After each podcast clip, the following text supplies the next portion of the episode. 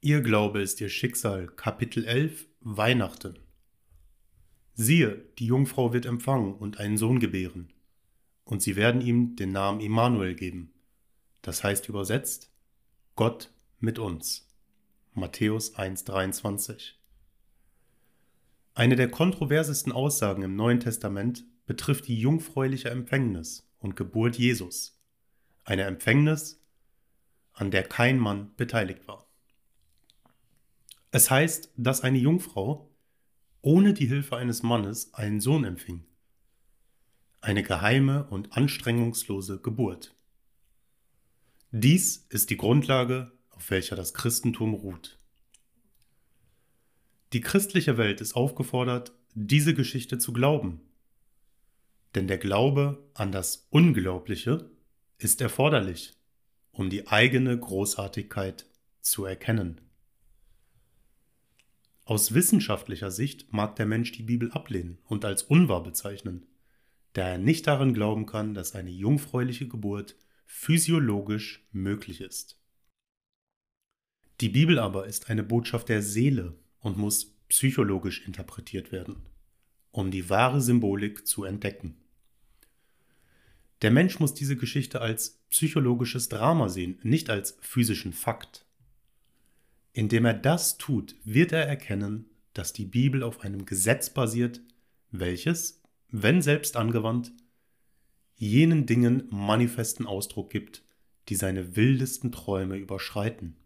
Um dieses Gesetz des Selbstausdrucks anzuwenden, muss der Mensch im Glauben diszipliniert werden, dass für Gott alle Dinge möglich sind. Die herausragenden, dramatischen Ereignisse des Neuen Testaments, wie die Geburt, der Tod und die Auferstehung Jesu, wurden zeitlich festgelegt und datiert, um mit bestimmten astronomischen Phänomenen übereinzustimmen. Die Mystiker, die jene Ereignisse festhielten, stellten fest, dass zu bestimmten Zeiten des Jahres Veränderungen in der Welt mit astronomischen Veränderungen übereinstimmten. Durch das Schreiben des psychologischen Dramas haben sie die Geschichte der Seele als die Biografie des Menschen personifiziert.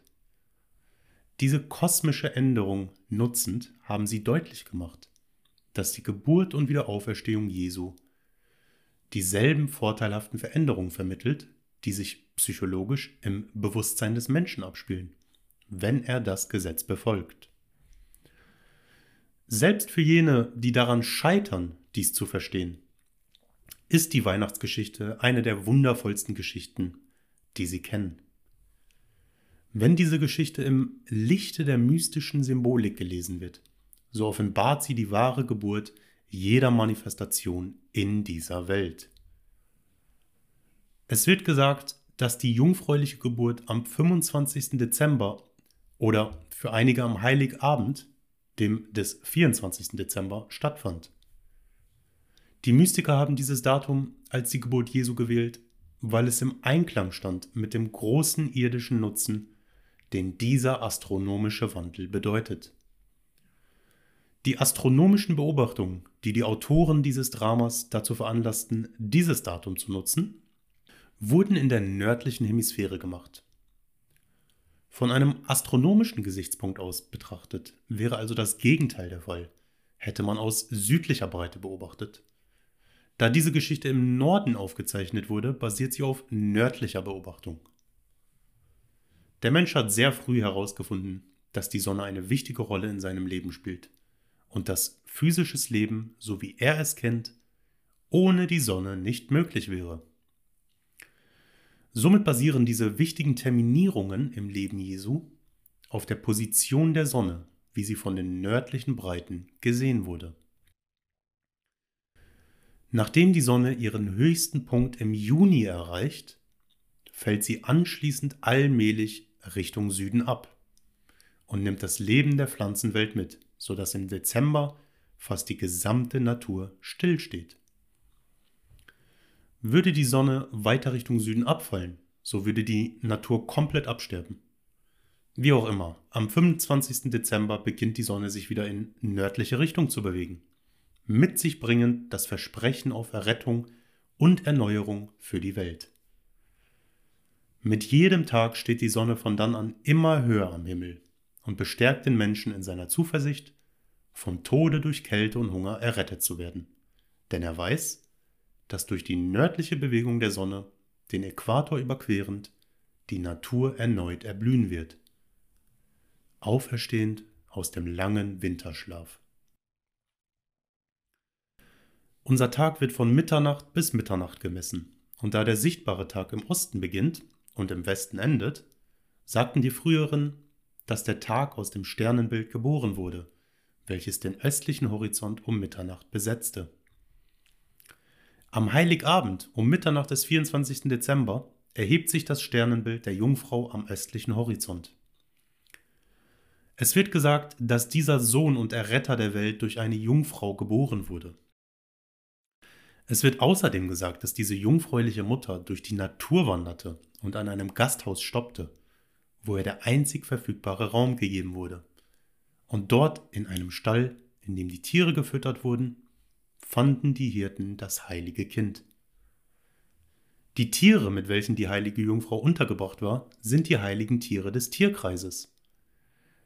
Inmitten des sich beständig rotierenden Zirkels der astronomischen Tiere steht die heilige Mutter, die Jungfrau, und dort sehen wir sie um Mitternacht des 24. Dezembers. Auf dem östlichen Horizont stehend, während die Sonne, der Erretter der Welt, seine nördliche Reise beginnt. Psychologisch betrachtet spielt sich jene Geburt im Menschen ab. An dem Tag, an dem er erkennt, dass sein Bewusstsein diese Sonne, dieser Erretter seiner Welt ist. Wenn er die Wichtigkeit der mystischen Aussage Ich bin das Licht der Welt erkennt, so wird er verstehen, dass sein Ich bin, sein Bewusstsein, die Sonne seines Lebens ist. Jene Sonne, welche Bilder auf den Bildschirm der Welt strahlt. Diese Bilder sind das Abbild dessen, worüber der Mensch sich zu sein bewusst ist. Die Qualitäten und Attribute, die auf dem Bildschirm seiner Welt erscheinen, sind in Wirklichkeit Projektionen des Lichtes in ihm selbst. Die vielen unerfüllten Hoffnungen und Ambitionen des Menschen sind Samen, welche im Bewusstsein oder dem jungfräulichen Mutterleib begraben sind. Dort verweilen sie, so wie die Samen der Erde, gehalten in der gefrorenen Verschwendung des Winters, wartend auf die sich nördlich bewegende Sonne oder darauf, dass der Mensch das Wissen darüber zurückerlangt, wer er ist. Indem er jenes Wissen zurückerlangt, bewegt er sich nördlich Richtung Erkenntnis seiner wahren Selbst, indem er bekräftigt, ich bin das Licht der Welt. Wenn der Mensch sein Bewusstsein oder Ich bin als Gott entdeckt, den Erretter seiner Welt, wird er sein wie die Sonne an ihrer nördlichsten Stelle. All seine vergrabenen Bedürfnisse und Ambitionen werden dann durch dieses Wissen über sein wahres Selbst erwärmt und zur Geburt angeregt. Er wird beanspruchen, das zu sein, von dem er sich bisher erhofft hat, es zu werden. Ohne die Hilfe jedes Menschen wird er sich selbst als das definieren, was er ausdrücken will. Er wird entdecken, dass sein Ich bin die empfangende Jungfrau ist, die keine Hilfe eines Mannes benötigte. Er wird realisieren, dass alle Ideale von sich selbst, wenn sie gefühlt und im Bewusstsein fixiert werden, genauso einfach Ausdruck in seiner Welt finden werden wie seine gegenwärtige Realität. Eines Tages wird der Mensch erkennen, dass dieses gesamte Drama sich in seinem Bewusstsein abspielt, dass sein unkonditioniertes Bewusstsein sein Ich bin die Jungfrau Maria ist, die nach Ausdruck verlangt. Er wird erkennen, dass er sich durch dieses Gesetz des Selbstausdrucks als das definieren wird, wonach er zu sein verlangt, und dass er ohne jegliche Hilfe eines anderen das in seiner Welt ausdrücken wird, von dem er zuvor bewusst beansprucht hat, es zu sein. Er wird dann verstehen, wieso Weihnachten ein fixes und Ostern ein rotierendes Datum hat wieso auf der jungfräulichen Empfängnis das gesamte Christentum ruht. dass sein Bewusstsein das jungfräuliche Mutterleib des Herrn ist, welches Impressionen als einen Akt der Selbstschwängerung empfängt und dann, ohne jegliche Hilfe, diese Impressionen als Ausdruck in seine Welt bringt.